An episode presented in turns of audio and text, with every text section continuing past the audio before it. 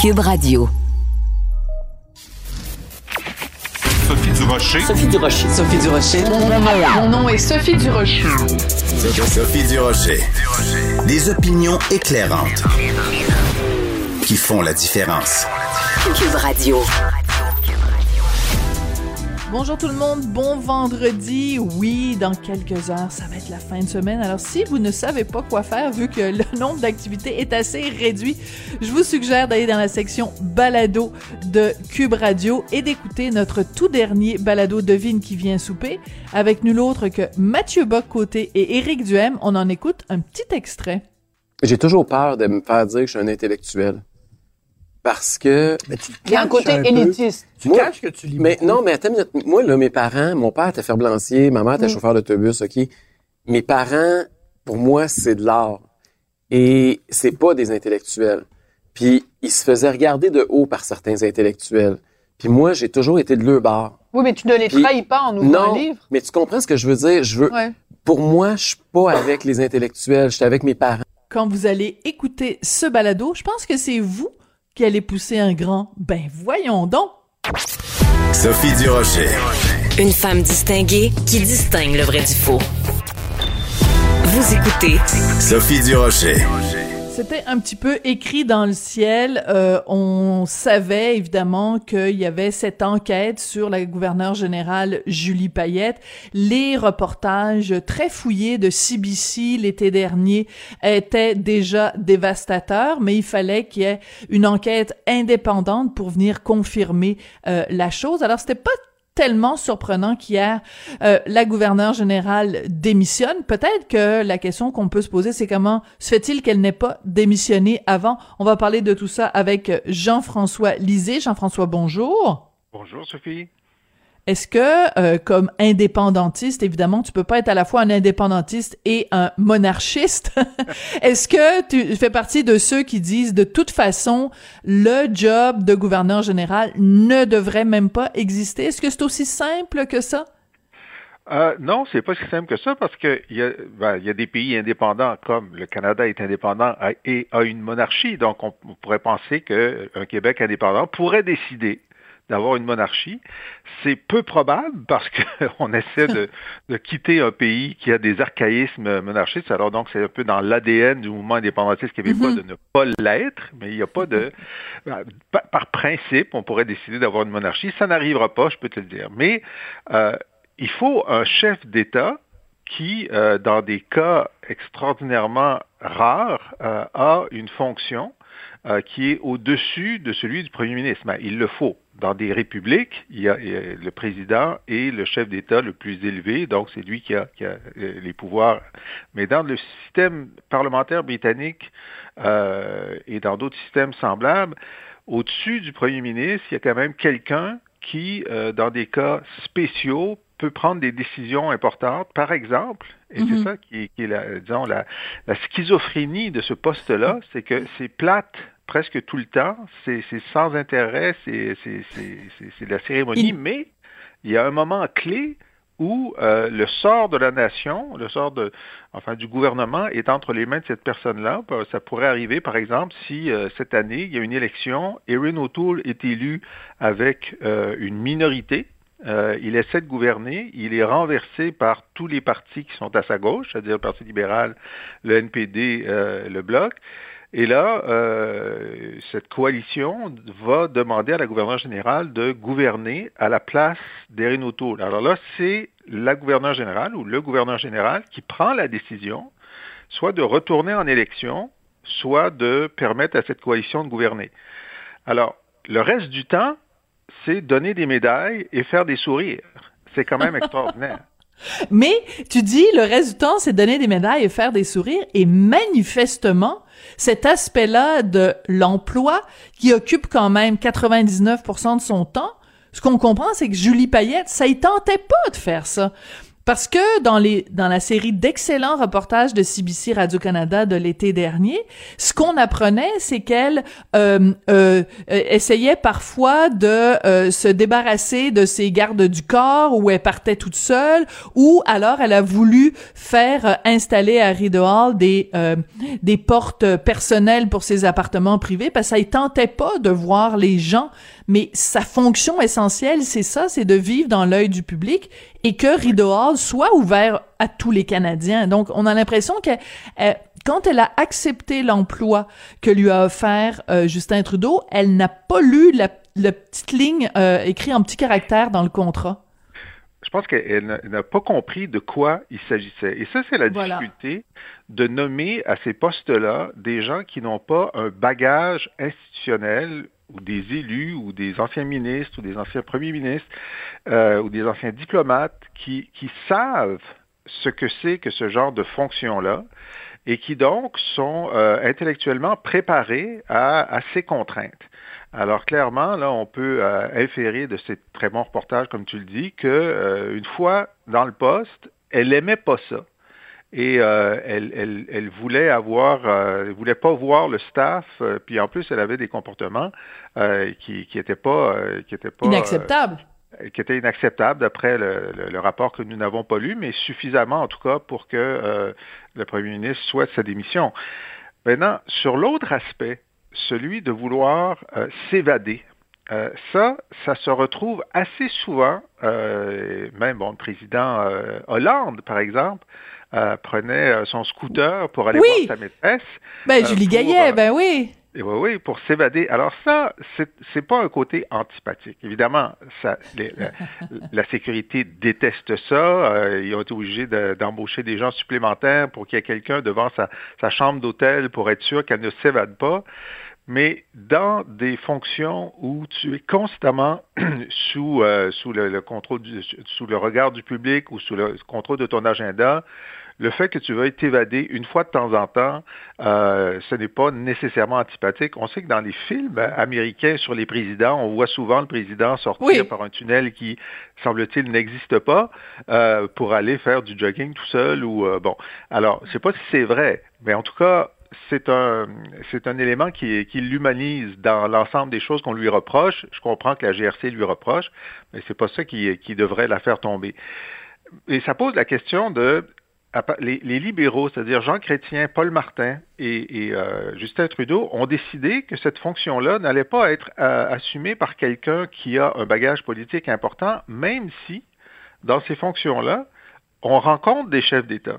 Lorsqu'il y a mhm. une visite d'État à Ottawa, euh, il y a un arrêt obligé, c'est la, rencontre, le dîner officiel, puis là, cette personne-là est censée pouvoir discuter avec Angela Merkel ou avec euh, Poutine ou avec euh, euh, Macron de choses importantes, mais si tu n'as aucune expérience politique, euh, tu as, beau parler de la fois où tu étais en orbite, mais après 15 minutes, tu discutes de quoi? Alors, les, les, libéraux ont décidé que ce serait un genre de, de figure de communication. Euh, et c'était Michael Jean, c'était Julie, Julie Payette. C'est de la communication. Et donc, c'est un genre de. Puis c'est drôle que ce soit un indépendantiste, un anti-monarchiste qui dit ça, mais c'est un manque de respect pour la fonction, finalement. Euh, de, de, prendre des gens euh, légers, sympathiques, populaires, mais qui n'ont pas la profondeur nécessaire pour la fonction. Et, et euh, on pourrait dire à ce, dans ce dans ce même registre que quelqu'un par exemple comme David Johnson, qui est l'ancien recteur de l'université McGill, euh, est, sans que ce soit une fonction évidemment élue ou une fonction politique, avait peut-être plus était peut-être plus à sa place que Julie Payette. Hein? Absolument. Ben, euh, lui, bon, en, plus, il avait fait pendant toute sa carrière des mandats importants pour le gouvernement de l'Ontario et tout ça. Bon, il était plus dans, dans le, dans, le profil de la fonction, mais prenons quelqu'un comme Jeanne Sauvé, qui était la première femme ah, ben oui. à, être gouverneur général. Elle avait été ministre mm-hmm. de, Très bon plusieurs point. ministères. Et ensuite, présidente de la Chambre, je dis, elle connaissait le tabac. Lorsqu'elle a été reçue euh, par François Mitterrand, euh, il pouvait discuter pendant des heures de politique nationale et internationale. Alors non, on a hmm. eu euh, Nateshin, qui était ancien premier ministre euh, de Saskatchewan, et le premier ukrainien. Bon, c'était des gens qui avaient une expérience politique et qui n'ont pas été surpris de ce que ça signifiait être gouverneur général. Voilà. Là, Madame, Madame Payette, de toute évidence, a été euh, hors de son élément, et puis euh, la, la greffe n'a pas pris. Oui, et je te dirais que c'est, euh, selon moi, une erreur de jugement de la part de, de Justin Trudeau et de son entourage, mais aussi, on peut pas passer sous silence le fait que les, les, les recherches ou les enquêtes à son sujet avant de la nommer à, à ce poste-là, ce qu'on appelle en, en, anglais, quand on fait ça pour une compagnie, on appelle ça due diligence, là, ça n'a pas été fait parce que sinon, on aurait su que euh, euh, les, les, deux postes qu'elle a occupés avant, au comité olympique et au, euh, au Centre des sciences de, de Montréal, ça s'est mal passé et ça s'est mal passé pour des raisons de relations humaines donc, euh, c'est un petit peu écrit dans le ciel que euh, cette personne-là avait un petit peu de difficulté avec le vivre ensemble. Exact. Alors donc, ça, c'est la question qui reste posée. C'est le problème politique de Justin Trudeau. La Chambre des communes va recommencer à siéger la semaine prochaine. Et la question lancinante, ça va être, donnez-nous les rapports de, de, de, de due diligence qui ont été faits au sujet du passé de, de Mme, euh, de Madame Payette. Et donc, soit ça a été mal fait, soit ça a été bien fait et le premier ministre a décidé de passer outre, ce qui est la pire des hypothèses et, à mon avis, la plus plausible. Parce qu'il mm. s'est dit, bon, ben, c'est vrai que ça va mal, euh, mais euh, je la veux tellement qu'on va passer l'éponge là-dessus. Alors, c'est ça la question qui va, qui reste à être posée et qui peut être dommageable politiquement pour M. Trudeau. Oui. Alors, je sais qu'on sort un petit peu de la politique, puis je t'amène plus sur un plan euh, sociologique, Jean-François. Mais moi, ce que je trouve intéressant, c'est que, euh, tu sais, quand euh, quand un gars pose un geste absolument exécrable, très rapidement, les gens parlent de ah la masculinité toxique, les gars qui bon. Mais dans ce cas-là, c'est quand même assez particulier. C'est une femme qui a eu à trois reprises, dans trois emplois euh, euh, différents, des relations absolument exécrables euh, de, harcèlement, d'intimidation, d'humiliation avec son prochain. Et ben c'est drôle, j'ai ouvert le journal ce matin, mais je vois personne qui parle de féminité toxique. Je veux juste entendre là-dessus ce que, ce que ça t'évoque comme réflexion. Ben, moi, c'est en tant que féministe que je vais te répondre pour te dire que je trouve qu'il y a une, il y a une injustice historique. Pourquoi? Ah oui? Explique. Parce, oui, parce que pendant, euh, pendant des siècles, euh, il y a eu des hommes qui étaient à la tête de toutes ces organisations et qui étaient exécrables et euh, dictatoriaux et qui n'ont pas perdu leur job parce que à ce moment-là, c'était accepté. Mais maintenant qu'on n'accepte plus ces, ces comportements, ben, malheureusement, c'est le moment où des femmes se mettent à avoir des fonctions importantes et la minorité de femmes qui ont ces comportements perdent leur job, alors que si elles avaient eu ces jobs pendant les siècles précédents, elles les auraient gardés. Alors tu vois, c'est l'évolution hmm. du refus euh, du, de, de, la toxicité chez les patrons arrive maintenant au moment où les femmes, enfin, ont des postes de pouvoir. Si on avait, disons, pendant un siècle, les femmes vont prendre le pouvoir et vont pouvoir être aussi mauvaises que les hommes l'ont été pendant des siècles, et seulement après, on va refuser le harcèlement au travail. Pour moi, comme féministe, j'aurais trouvé que ce serait plus équitable, tu vois? Ouais, mais c'est intéressant, mais enfin, on, pourrait on pourrait en parler pendant des heures, mais mais tu vois, c'est un cas où euh, est-ce que est-ce que tu irais jusqu'à dire qu'elle a été traitée plus sévèrement parce que c'est une femme et que justement euh, certains comportements, euh, parce qu'il y a plein de féministes qui disent ça, euh, quand une femme est, quand un homme est en colère, on dit qu'il exerce son autorité. Quand une femme est en colère, on dit qu'elle est hystérique. Donc il y a tout ce double standard, ce deux poids deux mesures.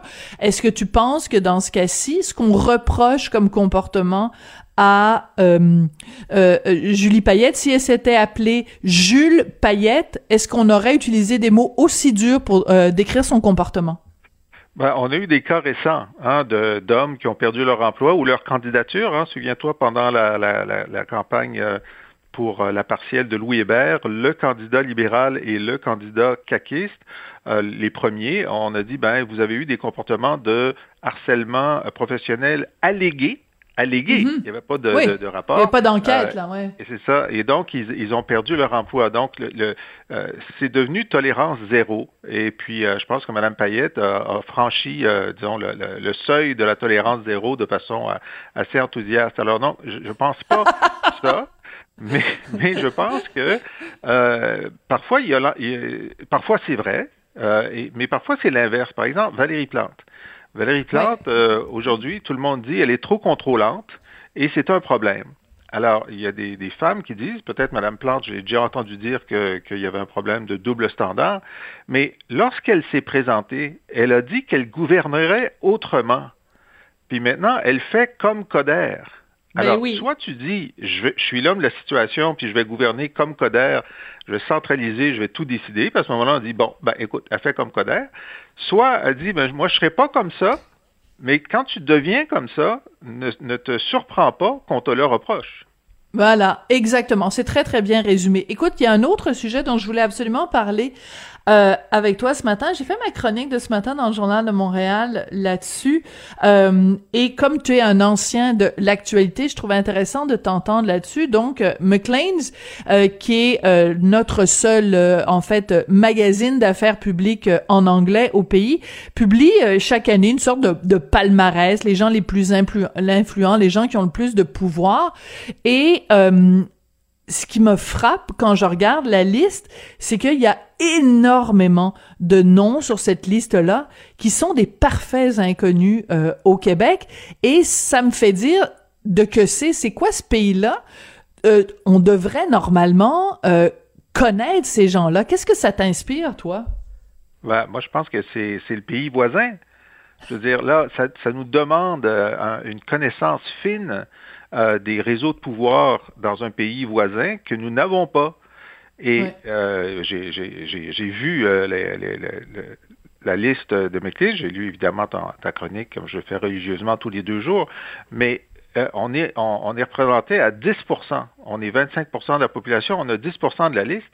Mhm. Puis moi, je trouve que c'est extraordinaire qu'un jury euh, réuni à, à- à Toronto, dont c'est clair que l'immense majorité des membres devaient être unilingues anglais et n'avoir presque aucune connaissance du Québec, enfin très légère, ait réussi à trouver 10 personnes du Québec sur leur liste de 50. Moi, je, je veux leur envoyer des fleurs parce que c'est un gros, ça a dû leur demander un énorme effort parce que ce n'est pas dans leur univers.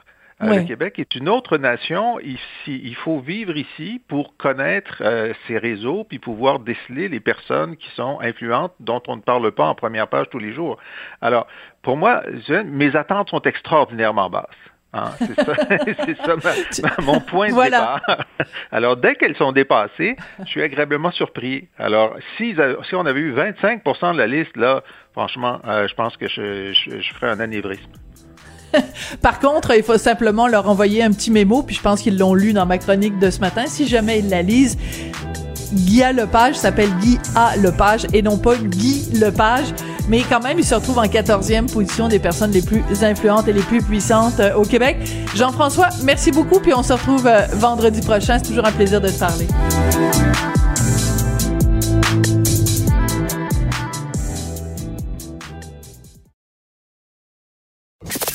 Avertissement. Cette émission peut provoquer des débats et des prises de position pas comme les autres.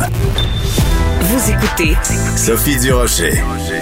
Déjà en temps normal, c'est pas facile euh, l'adolescence, c'est pas facile d'être jeune, mais en plus depuis le début de la pandémie, il y a vraiment des cas de détresse, de déroute qui s'accumulent. C'est pour ça que c'est drôlement important de savoir qu'à partir de mercredi prochain, le 27 janvier, sur le site de Télé-Québec, il va y avoir des capsules, euh, les capsules qui s'intitulent On parle de santé mentale et c'est tellement, tellement, tellement important. On va en parler avec Myriam D. Asselin. Elle est intervenante chez Tel Jeune et c'est elle qui est créatrice au contenu pour cette campagne sur la santé mentale qui va commencer donc la semaine prochaine sur Télé-Québec. Madame D. Asselin, bonjour. Bonjour. Quelle bonne idée. Puis en même temps, si on a besoin de faire ces capsules-là, c'est qu'il y a en effet beaucoup de détresse, beaucoup de questions que les jeunes se posent. Comment comment c'est comment ça a vu le jour ces capsules euh, tel jeune Télé-Québec? En fait, c'est l'idée de Louis-Martin Pepperell qui avait euh, qui avait commencé le projet On parle de sexe avec Télé-Québec, donc euh, des capsules sur la sexualité. Et puis, euh, quand ce projet-là a été terminé, eh bien, Louis Martin a eu vraiment la bonne idée de continuer la collaboration hmm. avec nous, avec Tel Jeune, pour parler de santé mentale au sens large, étant donné que chez Tel Jeune, nous, on observe quand même depuis quelques années là, une recrudescence, puis vraiment une intensité au niveau des, de la déprime, de l'anxiété. Donc, c'était tout indiqué de continuer dans ce sens-là. Euh, donc, euh, vous, vous diriez, depuis, mettons, euh, le début, on va donner la date, là, 13 mars 2020, mm. le début de ce qu'on a appelé le grand confinement. François Legault dit on met le Québec sur pause. ça s'est traduit comment chez les jeunes, concrètement, là, avec des exemples précis de, de, d'impact que ça a eu chez les jeunes? Au départ, depuis le en mars dernier, ce qui, prenait vraiment beaucoup de place là, chez les jeunes qui nous contactaient, euh, c'est vraiment c'était un choc. Hein. Ils devaient s'adapter à toutes les nouvelles mesures. Puis ce qui prenait beaucoup de place, c'était s'ennuyer des amis. Euh, les relations amoureuses à distance aussi, c'était difficile pour eux. Il faut penser qu'à l'adolescence, on vit toutes sortes de premières expériences. Donc là, c'était vraiment l'idée d'être coupé de son cercle social pour la première fois. Euh, c'était vraiment un choc une adaptation. Au fil des mois qui ont avancé, euh, ben on a eu un petit euh, un petit répit pendant l'été où euh, les jeunes mm-hmm. pouvaient se voir davantage à l'extérieur. Mais en ce moment, ce qu'on remarque là, par rapport à ce deuxième confinement là, c'est beaucoup de déprime. Donc, contrairement à l'anxiété qui était plus présente au début, là, il y en a encore, mais on sent vraiment plus de la déprime, euh, du découragement, euh, beaucoup, beaucoup de démotivation par rapport à l'école en ligne. Les jeunes nous disent qu'ils mm. euh, ont de la difficulté à apprendre, ça atteint leur estime de soi. il y a vraiment une espèce de, de, de lassitude là, qui, qui vient les, les, les happer. Là. Écoutez, c'est peut-être une question de vocabulaire quelle différence vous faites entre anxiété et déprime? Hmm. Ben, en fait, l'anxiété était présente davantage au premier confinement parce que euh, l'anxiété ou en fait le stress hein, est créé quand il y a des nouvelles, euh, quand il faut s'adapter à des nouvelles situations, quand on s'en va vers l'inconnu puis qu'on mm-hmm. anticipe euh, qu'est-ce donc là, c'est pour ça que euh, c'était plus présent euh, pendant le premier confinement. Puis par rapport à la déprime, c'est vraiment euh, des symptômes qui vont se qui vont se créer, qui, qui, sont créés par la solitude, par l'absence de perspective aussi, une l'atteinte à l'estime de soi dont je vous parlais, des sentiments de pas être capable de surmonter les difficultés. Donc c'est mm. davantage ce qu'on observe. D'accord. Parce que euh, quand on est euh, ado, euh, évidemment, l'école occupe une place énorme. Et si on a l'impression que nos résultats pâtissent ou que et ça affecte l'estime de soi, et vous voyez vraiment vous un lien direct. C'est pas juste les élèves se disent pas juste ah c'est l'école qui est pas capable vraiment de m'enseigner comme il faut. C'est moi je suis pas assez bon. C'est vraiment comme ça que ça se traduit? Oui, vraiment, parce que on est déjà dans les jeunes, c'est déjà une génération en ce moment qui se met énormément de pression de performance.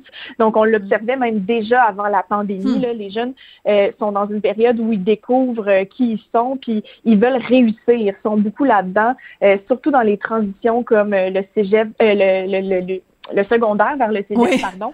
Euh, donc, ils se mettent beaucoup de pression pour faire des choix. Et là, ce que ça fait, c'est que souvent les adultes ont les mêmes exigences envers les jeunes en ce moment qu'ils en ont euh, habituellement. Et euh, puis ça, faut faire attention parce que dans les dans le contexte actuel, ben, les jeunes ne peuvent pas arriver au même résultat. Puis si on leur met la même pression, ben ça peut vraiment être hmm. difficile pour, pour eux. Ouais. Donc, est-ce que vous êtes en train de dire que on devrait slacker la poulie, c'est-à-dire que on devrait, non, je, je, j'utilise cette expression-là, je fais exprès, c'est-à-dire dire bon, regarde, c'est la pandémie. Euh, mettons qu'habituellement, euh, comme parents, on s'attendait, je veux dire que, mettons, je vous donne un chiffre là, bon, on s'attendait à un 80%. Ben là, si t'arrives avec un 60, on, va fermer les yeux, pour on va être plus indulgent parce que on comprend le contexte qui est pas du tout le même. On peut pas avoir les mêmes exigences envers nos enfants et ils peuvent pas avoir les mêmes exigences envers eux-mêmes qu'en temps normal. C'est bien dit. Euh, je dirais que évidemment la situation elle est différente pour tout le monde. Il y en a aussi sûrement euh, une proportion d'élèves qui réussissent à avoir les mêmes résultats. Mais euh, je pense qu'il faut changer notre lunette.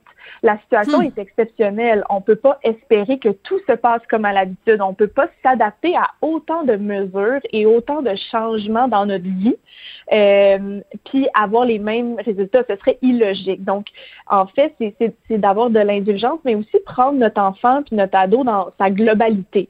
Euh, Est-ce que mon jeune euh, a des un peu des moins bonnes notes qu'à l'habitude, mais au moins il réussit à socialiser avec ses amis, euh, puis il réussit à se lever le matin. Euh, il faut, mm-hmm. faut, faut, vraiment mesurer tout, tout son, tout son moral aussi là-dedans parce que euh, l'école, la santé mentale, ça a un lien, là, la, la performance à l'école. Donc, je pense qu'il faut regarder vraiment comment le jeune fonctionne en général, puis oui, changer notre lunette euh, sans niveler vers le bas. L'idée, c'est juste non, non, bien de, sûr. de l'idée, c'est de maintenir son état. Puis je pense que les jeunes se mettent assez de pression comme ça, donc il faut vraiment euh, y aller. C'est du cas par cas, mais il faut y aller euh, avec ce que notre, notre ado est capable de fournir. Oui. Alors euh, c'est très juste et c'est très c'est très mm. intelligent comme comme approche. Hum, faire du cas par cas, puis surtout être à l'écoute. Mm-hmm. Hum, mm-hmm. Je veux qu'on revienne à ces capsules de Télé-Québec. Alors, écoutez, on va écouter un petit extrait de la bande-annonce parce que moi j'ai écouté la bande-annonce puis j'ai juste eu une envie puis mon mari a eu exactement la même réaction. C'est mon Dieu qu'on a hâte de pouvoir s'asseoir avec euh, notre fils de 12 ans devant ces capsules-là. Donc on écoute un petit extrait de la bande-annonce. La difficulté à parler d'un trouble de santé mentale n'est pas la même pour tout le monde. Est-ce qu'on peut parler? Mm-hmm. Pourquoi parler? On a parlé la semaine dernière. Ah, c'est quelque chose qui me stresse beaucoup quand tu parles, ça te fait réaliser des choses. C'est OK, genre, je dis ça, OK, c'est bon. Si le stress s'accumule ou n'est pas géré adéquatement, il peut engendrer de la colère, une perte d'estime de soi ou des troubles du sommeil. Salut les ratés! Oh, j'ai les bras engourdis là. c'est juste une petite crise de Paris. Il arrive à tout le monde de vivre des périodes de tristesse ou d'insatisfaction. Pas super gangster là de mal aller. Gangster. Écrisez Oh my god, oh my god en majuscule. Je shake en ce moment. Raconte-moi tout, sinon je vais être malade. Avec un petit bonhomme qui vomit. Ça build up, là. stress, le stress, le stress. Puis là, l'anxiété en bas. Quand il y a des problèmes, je fais OK. Là, c'est l'anxiété qui fait comme Hello, I'm back. Je fais de l'anxiété depuis que j'ai l'âge de 8 ans. J'ai peut-être été quelqu'un de super anxieux. On peut le régler, ton problème. T'es pas obligé de vivre avec ça on peut le régler ton problème, t'es pas obligé de vivre avec ça. Donc ce que je comprends, mhm. c'est qu'il y a trois éléments. Il y a un élément d'information avec des statistiques, euh, bon le côté plus scientifique. Il y a des témoignages de jeunes, on a entendu plein euh, qui, qui témoignaient, et il y a tout le côté humoristique avec Rosalie Vaillancourt. Euh, c'est c'est vraiment trois approches très différentes pour aller chercher les jeunes. Mhm.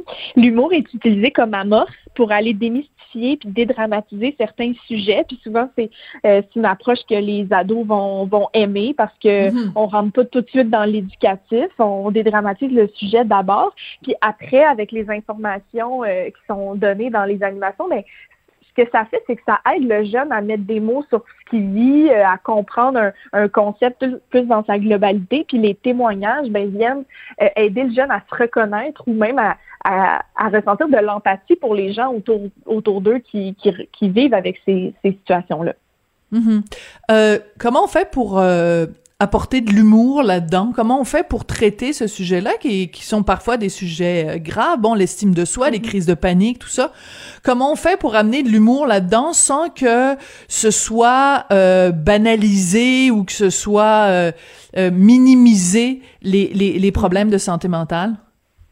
Ben, l'équipe de Télé-Québec puis de Écomédia qui ont produit ces capsules-là se sont vraiment assurés que ce soit fait dans le bon angle, c'est-à-dire qu'ils se sont entourés de professionnels justement pour pour s'assurer qu'on ne va pas banaliser le sujet. Euh, et, mais ça marchait pour on parle de sexe aussi. Euh, même si c'est un sujet euh, sérieux, euh, je pense que cette amorce-là permet d'aller démystifier certains éléments, puis permet de dire, ben, on a le droit d'en parler, parce que souvent la santé mentale c'est des sujets qui sont tabous. les jeunes en entendent parler, mais souvent sous cet angle-là sérieux. Et, les jeunes ont besoin de légèreté aussi, puis de parler d'un côté positif de la santé mentale. Puis je pense que ces mm-hmm. capsules-là, notamment ce premier segment en humour, euh, réussi à faire. Ouais, euh, il y a une section aussi pour les parents. Puis ça, j'avoue que j'aime beaucoup euh, l'idée. Qu'est-ce qu'on qu'est-ce qu'on fait pour les parents? Parce que je veux dire, euh, je disais tout à l'heure l'exemple que j'avais envie de m'asseoir avec mon ado. Peut-être que c'est mieux qu'il les écoute tout seul, puis qu'après ça, on, on, on en discute. C'est quoi la, la la façon dont nous on doit se positionner comme parents dans ces dossiers-là? Ben c'est sûr que de regarder la capsule avec notre jeune, ben, ça permet d'ouvrir le dialogue, comme vous le disiez tout à l'heure. Mais je pense que même les adultes qui ont envie de regarder les capsules euh, tout seuls, ça, la, portion mm. surtout éducative permet de, de, leur donner des mots pour en parler ou euh, de dire je sais jamais comment aborder ce sujet-là, mais là c'est fait dans la simplicité puis c'est très bien vulgarisé, donc ça donne des outils aussi aux parents pour parler de ça avec leurs jeunes. Euh, donc ça, je pense que c'est c'est très bénéfique. Puis ensuite, on n'est pas obligé non plus de forcer notre jeune à, écouter les capsules euh, avec nous, avec les parents, mais euh, euh, mais on peut simplement leur suggérer parce que ce qu'on sait puis ce qu'on ce qu'on remarque chez tel jeune, c'est que le mm-hmm. jeune, avant d'aller demander de l'aide, il va toujours essayer de régler son problème tout seul avant. Donc ces capsules-là euh, peuvent l'aider comme à ouvrir la réflexion. C'est vraiment une belle porte d'entrée vers l'introspection. Hmm. Et ce qui est intéressant aussi, c'est que, bon, là, tout à l'heure, j'ai donné le nom de, de, Rosalie Vaillancourt, mais Mathieu Dufour, c'est des noms, ce sont des noms, même des fois les adultes les connaissent pas nécessairement, mais hmm. les jeunes adorent ces, ces, ces humoristes-là. Et euh, je trouve que des fois, juste de, de mentionner ces noms-là, mm-hmm. ça peut ça peut aider à ouvrir la porte parce que peut-être un jeune est réticent de se dire ah maman des capsules sais, je veux dire, déjà, j'ai assez à l'école. Surtout que c'est, c'est plate parce que le fait d'avoir fait l'école en ligne, il y en a certains qui continuent, il y en a pas certains pour qui ça a été un retour en personne, mais c'est tellement associé à un apprentissage que là, de leur dire, bon, faut que tu t'assoies encore devant des capsules, mais le fait qu'il y ait ces, ces deux humoristes-là, ben, il y en a d'autres, mais je, je trouve que ça peut être un élément vraiment accrocheur. Oui, tout à fait. Puis ce sont des personnes qui, euh, même en dehors des capsules, euh, Rosalie, euh, Mathieu Dufour, ce sont des, des personnalités qui vont vraiment, dans, cas, dans leur contenu humoristique, vont aller dédramatiser des choses aussi, puis parler de sujets sérieux avec un angle humoristique. Donc oui, ça peut vraiment être une... en fait, ça peut être accrocheur pour les ados de commencer par ça, puis de dire, ben, je parle de santé mentale, mais en même temps, j'écoute un sketch qui me fait rire, donc c'est c'est bien apporté. Oui. Euh, vous diriez, euh, pour euh, résumer, parce que bientôt ça va faire un an, hein, tout ça, ce cauchemar-là a commencé 13 mars, vendredi 13. Je, je, le souligne à chaque fois parce que c'est tellement spécial. Vendredi 13 mars 2020. Donc le vendredi, ou ce sera pas un vendredi, excusez-moi, 13 mars 2021, ça va faire un an. Un mot pour vous qui résumerait l'année pour les jeunes? Hmm. je dirais adaptation euh, parce que on les on les a vraiment vus s'adapter à chaque étape. Puis je les jeunes sont sont vraiment ils veulent participer, hein, ils veulent respecter les règles.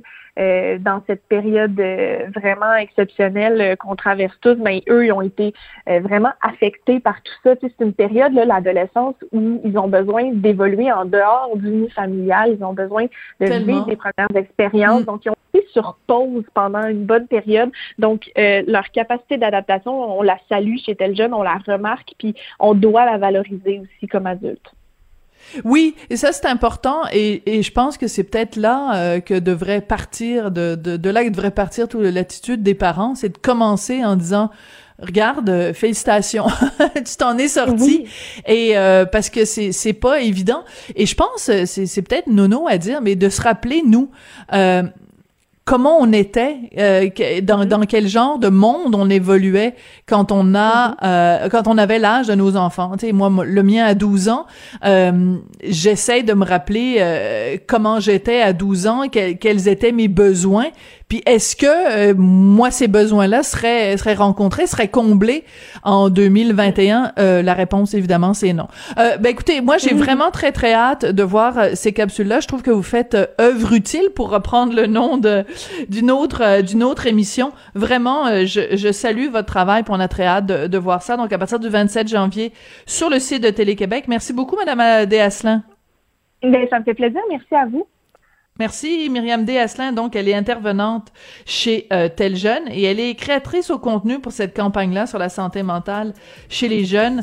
Euh, on le dira jamais assez à quel point c'est important, mais vraiment, euh, je vous encourage à aller euh, sur le site de Télé-Québec voir d'abord la bande-annonce que que je vous ai fait jouer, dont je vous ai fait jouer un extrait tout à l'heure, mais surtout d'être fidèle au poste à partir du 27 janvier. Je pense qu'on en a tous besoin et nos ados en particulier.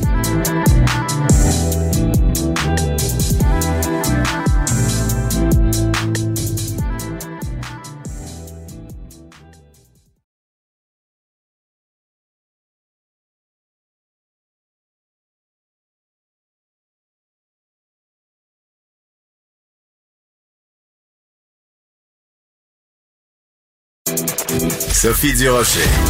Entendez les dessous de sa dernière chronique. Cube Radio. Démission hier de Julie Payette, gouverneure générale du Canada, et euh, je me suis amusée euh, dans les secondes qui ont suivi l'annonce de sa démission, à aller faire un petit tour sur euh, les comptes Twitter de différents politiciens et bien sûr, du côté du bloc québécois, on nous a bien sûr servi des arguments euh, sur l'inutilité de, cette fonction de gouverneur général. On va en parler en tout cas avec Réal Fortin, qui est député du bloc québécois et porte-parole en matière de justice et de conseil privé. Monsieur Fortin, bonjour. Bonjour, Madame Durocher. Avez-vous été surpris, vous, de la démission de Julie Payette? c'est surpris. Je ne sais pas. En fait, je, suis toujours pas sûr d'être surpris ou pas surpris. Quand je regarde l'ensemble de la situation, je me dis qu'il y avait peut-être des choses qui étaient prévisibles. Mais au-delà de ça, au-delà de ça, là, encore, vous l'avez dit d'entrée de jeu, puis c'est tellement le cas, est-ce que vraiment, au Québec et au Canada, on a besoin de dépenser des dizaines de millions de dollars par année pour avoir quelqu'un qui remet des médailles puis qui se promène autour du monde pour dire je suis canadienne? Moi, je pense que non. Et ce que j'entends autour de moi, j'entends pas beaucoup de gens me dire euh, il y a une chance qu'on a la gouverneure générale. J'ai rarement entendu ça. Alors, moi, je pense qu'il faudrait peut-être qu'on qu'on réévalue ça. Je comprends que ça implique une réouverture de la Constitution, puis toutes sortes de négociations, puis tout ça. Je comprends toutes les difficultés qu'il y a autour de cette question-là, mais c'est pas parce qu'il y a des difficultés qu'il faut pas le faire. On a un problème majeur qui nous coûte une fortune. On n'a pas les moyens de se payer ça.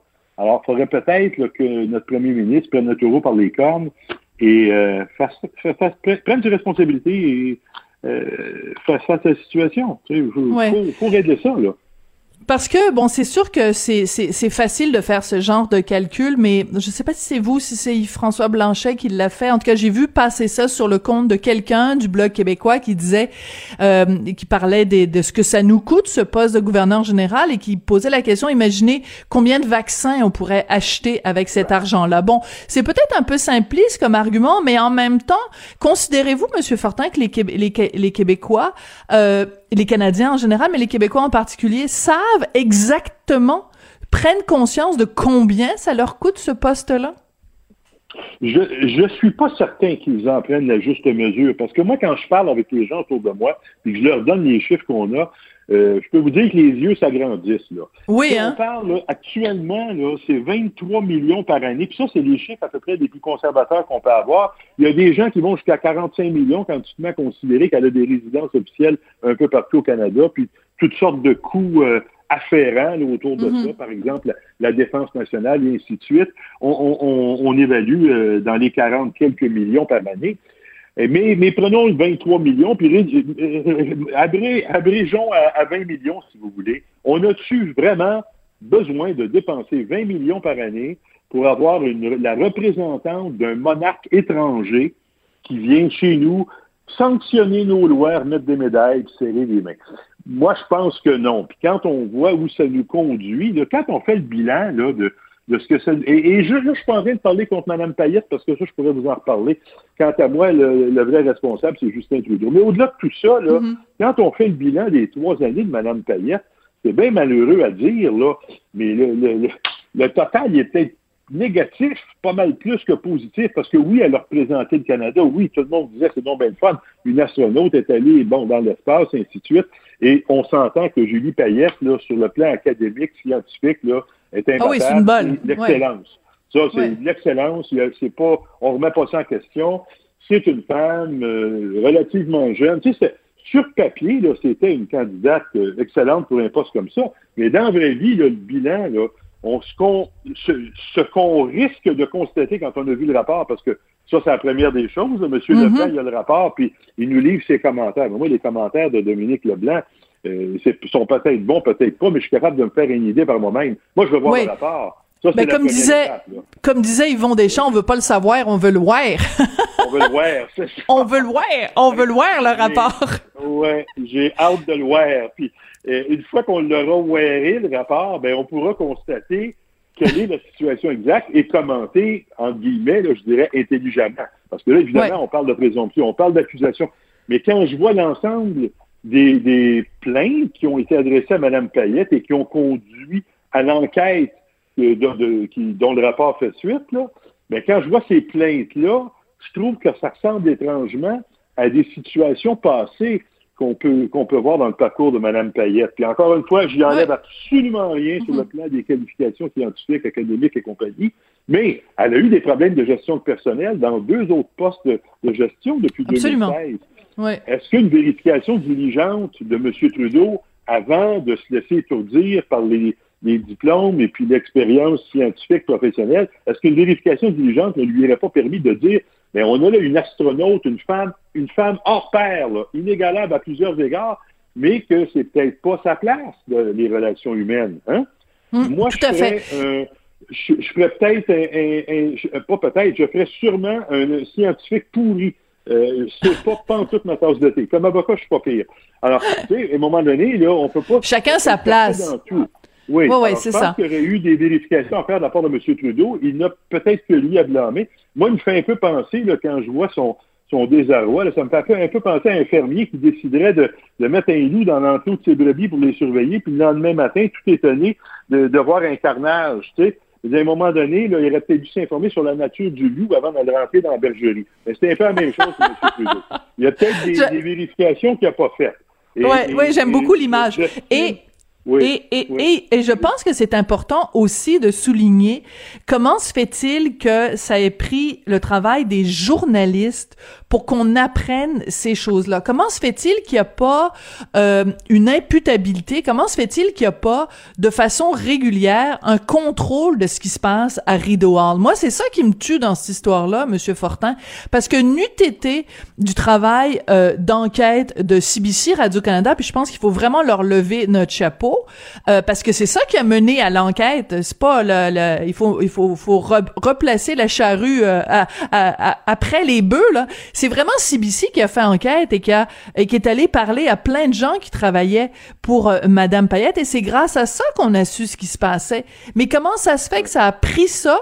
Normalement, c'est une fonction qui est tellement euh, euh, euh, qui, qui, qui, nous coûte tellement cher. Comment ça se fait qu'il n'y a pas des mécanismes de contrôle autour de cette job-là? Ben, c'est probablement parce qu'on a décidé qu'on confiait la direction de l'État canadien à un monarque étranger. C'est probablement pas, euh, c'est probablement ça l'explication. Parce que je peux comprendre que si on si on s'entend pour dire qu'en théorie, là, Julie Payette était euh, la représentante de la reine du Canada, je le demande guillemets, là, vous ne me voyez pas, mais j'ai des gros guillemets, là. Ben, écoutez, c'est sûr que c'est un petit peu indécent que le premier ministre aille voir dans le cours de la reine ça fait sa job comme faut. Alors ça, je peux comprendre, mais ça revient à notre point de départ. Voulez-vous bien me dire qu'est-ce qu'on fait avec un gouverneur général au Canada? Comment, qu'est-ce qu'on fait avec un lieutenant-gouverneur au Québec? Et je, encore une fois, je ne remets pas en question les compétences, quelles qu'elles soient, de ces gens-là, mais le poste comme tel, est-ce que vraiment on a envie de dépenser des dizaines et des dizaines de millions de dollars par année pour avoir des gens qui représentent un monarque étranger qui viennent dire OK, ils sont corrects vos lois, puis je vais remettre des médailles la semaine prochaine, puis je vais aller faire un petit voyage à gauche, puis un autre à droite le mois prochain. Écoutez, et, poser la question, c'est un peu y répondre. Là. Elle sert, en toute euh, honnêteté, là, puis euh, en tout respect pour l'opinion contraire, ça sert absolument à rien, un lieutenant-gouverneur et un gouverneur général, et ça nous coûte trop cher, on n'a pas les moyens. Alors, ceux qui ont encore cette, ce fantasme-là de la nostalgie de la couronne britannique, ben, peut-être qu'il faudrait qu'on lui paye un petit pèlerinage à Londres une fois de temps en temps, puis on économiserait pas mal. Hein. vous êtes euh, vous êtes ironique, vous aimez bien, j'aime bien votre euh, votre sens de l'humour, votre sens de la formule. Tiens, je vais vous euh, je vous chargerai même pas, je vais vous donner une de mes blagues que j'ai faites ce matin avec Pierre Nantel. J'ai dit quand on regarde la monarchie, il faut se poser la question de Pierre-Yves McSween, en as-tu vraiment besoin? Ah, Mais oui, mais au-delà de ça, je pense qu'il y a aussi des questions qu'on qu'on doit se poser, c'est que en, au-delà de, de, la fonction elle-même, bon, est-ce que c'est pertinent, est-ce que c'est pas pertinent euh, quand on est, euh, euh, euh, quand on vit en 2021, que je veux dire qu'il y a des gens euh, euh, qui souffrent, qu'il y a toutes sortes de problèmes, tu sais, je veux dire toutes sortes de choses qui coûtent cher dans, dans pour gérer un pays. Qu'est-ce qu'on pense de l'idée que quelqu'un qui n'est pas élu euh, euh, ait un train de vie, euh, je veux dire, avec une salle de bal, une salle de réception, des serviteurs, euh, je veux dire, un, un, un salaire de 300 000 dollars. Oui, c'est, je veux dire, c'est que même si elle n'était pas le représentant de, d'un, pays étranger, c'est juste l'idée que quelqu'un au, au, au Canada euh, tu je veux dire, si quelqu'un euh, gagne, euh, euh, fonde sa propre entreprise, fait un, coup à la bourse et qui décide de s'acheter un, manoir avec 42 chambres puis 22 salles de bain en or, ben c'est son problème. Moi, j'ai un problème à la base à ce qu'il y ait un citoyen sur 38 millions qui vit dans un luxe qui, qui, qui est impensable pour le moyen des, le, le, Canadien moyen. C'est ça qui m'énerve. Oui, vous avez raison, c'est aberrant, c'est inacceptable. Et le fait que ce soit le représentant de monarque étranger, ça fait juste ajouter l'humiliation. Je ne peux pas le voir autrement. Vous avez tout à fait raison. C'est inacceptable qu'un citoyen vive un train de vie monarchique dans un pays où on, a besoin d'argent. On passe, on traverse présentement une crise incroyable sur le plan de la santé qui nous coûte une fortune, puis on ne sait pas quand est-ce qu'on va s'en remettre avec tout l'argent qui est distribué à gauche et à droite. Là, on n'a pas fini de, rembourser ça. Là. Donc, on dépense pour rien, c'est inacceptable. Puis quand on sait que cette dépense-là sert à, la représentation d'un monarque étranger, ben c'est en plus humiliant. Fait que je ne sais pas comment le, voir autrement. Là. Ouais. Monsieur Fortin, on peut-tu s'amuser un peu? C'est vendredi, là, ben casual Friday en white des voleurs de l'apéro? non, mais quasiment. On peut-tu s'amuser? Vous verriez qui, ben vous? Qui vous verriez, là? Si, si c'était le bloc qui décidait, ben oui. On s'amuse, là. Le bloc qui décidait. J'ai bien le goût de m'amuser avec vous, Mme Durocher, mais je vous dirais que si c'était le bloc qui décidait, il n'y en aurait juste pas de gouverneur Je sais bien, mais c'est pour ça qu'on s'amuse, parce que là, tu sais, on, on nomme qui? Guy Lepage? Ben, non, écoutez, pour être, si je veux être sérieux le moindrement en m'amusant, je pense que, euh, oublions le, titre de gouverneur général, de la reine, puis oublions le canadien et tout ça, là. Si on a un dirigeant d'État, nous, là, ici au Québec, là, quelqu'un qui serait le, le, dirigeant ou le représentant de l'État québécois si le Québec était souverain. Moi, je voudrais quelqu'un de sérieux. Je voudrais quelqu'un à qui on a réfléchi. Je Je voudrais pas qu'on se laisse emballer par euh, toutes sortes de choses qui sont pas nécessairement pertinentes. Je voudrais quelqu'un dont je sois fier. Quelqu'un hmm. qui, quand il parle bon à l'étranger en disant Je représente le Québec, mais ben, moi, je vais être fier. Je veux regarder ce bonhomme-là ou cette bonne femme-là en me disant Hey, wow, cette personne-là parle pour moi. Ça, je, je veux être fier d'elle. Alors, oui, c'est sûr qu'on peut s'amuser en parlant de toutes sortes de bouffonneries, mais, mais je pense que c'est un, exercice qui, appelle un minimum de sérieux. Et je déplore que M. Trudeau n'ait pas eu le sérieux nécessaire pour, euh, disons, faire un certain nombre de... Là, on dit qu'il avait fait des vérifications. Avant, écoutez, s'il avait des vérifications, c'est un imbécile, parce qu'il a nommé quelqu'un qui avait manifestement pas le profil pour cette job-là. Puis s'il n'a pas fait de, de vérification, ben, c'est un négligent. D'un cas comme dans l'autre, je ne sais pas ce qu'il fait dans la chaise du premier ministre. Et là là. Bon, mais euh, euh, au moins il a pas, au moins il a pas nommé un ami, euh, une, amie ou en tout cas il y a pas. C'est c'est un cas où il y a pas euh, de, de conflit d'intérêt parce que sinon le commissaire à l'éthique serait obligé de faire un troisième blâme. euh, euh tu sais c'est pas c'est pas un cas mettons comme We Charity ou d'autres ou l'Agacan là, mais mais quand même la raison pour laquelle je voulais dire on, on s'amuse pour essayer de voir qui qui euh, va, va être là. C'est plus l'idée de savoir quels, quels devraient être les critères qui mènent à la décision euh, de, de, de ce, de, de ce poste-là. Mais je comprends bien que, que pour vous, avec votre position, euh, l'existence même du poste est remise en question. Très rapidement, il nous reste une minute. comment vous voyez très, très, très rapidement l'arrivée de, de Joe Biden aux États-Unis, ce que ça, ce que ça signifie comme impact pour, pour le Canada? Ben, il va falloir évidemment que l'épreuve du temps nous, nous aide à mieux analyser son, ses qualifications à lui. moi, j'ai pas, je connais pas beaucoup M. Biden autrement que parce qu'on a pu voir dans les médias au cours des dernières années. Mais quand je vois l'administration qui l'a précédé, je me dis que ça va être assez difficile de faire pire. Alors, euh, j'ai beaucoup d'espoir, puis je, je suis optimiste. Mais on, on s'entend que Joe Biden, c'est le président américain. Là c'est pas le président du Canada. Alors, il va défendre les intérêts de son État, des États-Unis, et il va falloir qu'on ait à Ottawa une administration sérieuse et efficace pour euh, négocier avec M. Biden et tirer un minimum de, profit de nos relations euh, économiques et autres avec les États-Unis. Alors, euh, j'espère que du côté de mesure, je comprends qu'on a un, nouveau ministre des Affaires étrangères. On verra ce que ça va donner. Mais écoutez, on donne la chance au coureur. oui, on donne la chance au coureur, mais M. Garneau ne nous a pas impressionnés là, euh, en tant que ministre des Transports. un autre astronaute? Un, autre, astronaute? Hein? Je te dis que hein, c'est pas fort. Non, mais... on va se quitter là-dessus, M. Fortin. Oui, OK. Écoutez, je vous remercie, Mme Durocher. Et oh. au, plaisir de se reparler d'une éventuelle, d'une éventuelle présidence québécoise. Ça, ça va Ah, d'accord. Ça, ça va être un bon sujet.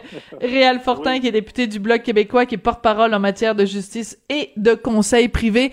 Écoutez, la semaine se termine. Je veux absolument remercier Sébastien Laperrière qui a été avec moi tous les jours cette semaine à la mise en onde, à la réalisation. Aussi remercier euh, William Boivin et Luc Fortin qui ont été là, euh, fidèles à la recherche. Je vous souhaite de passer une excellente fin de semaine. Profitez-en. Comme je vous dis maintenant, presque tous les vendredis, profitons-en pour prendre des gens qu'on aime dans euh, nos bras. Écoutez, euh, on se retrouve lundi. Je vous aime. Je vous remercie d'avoir écouté Cube et on se retrouve lundi. Merci.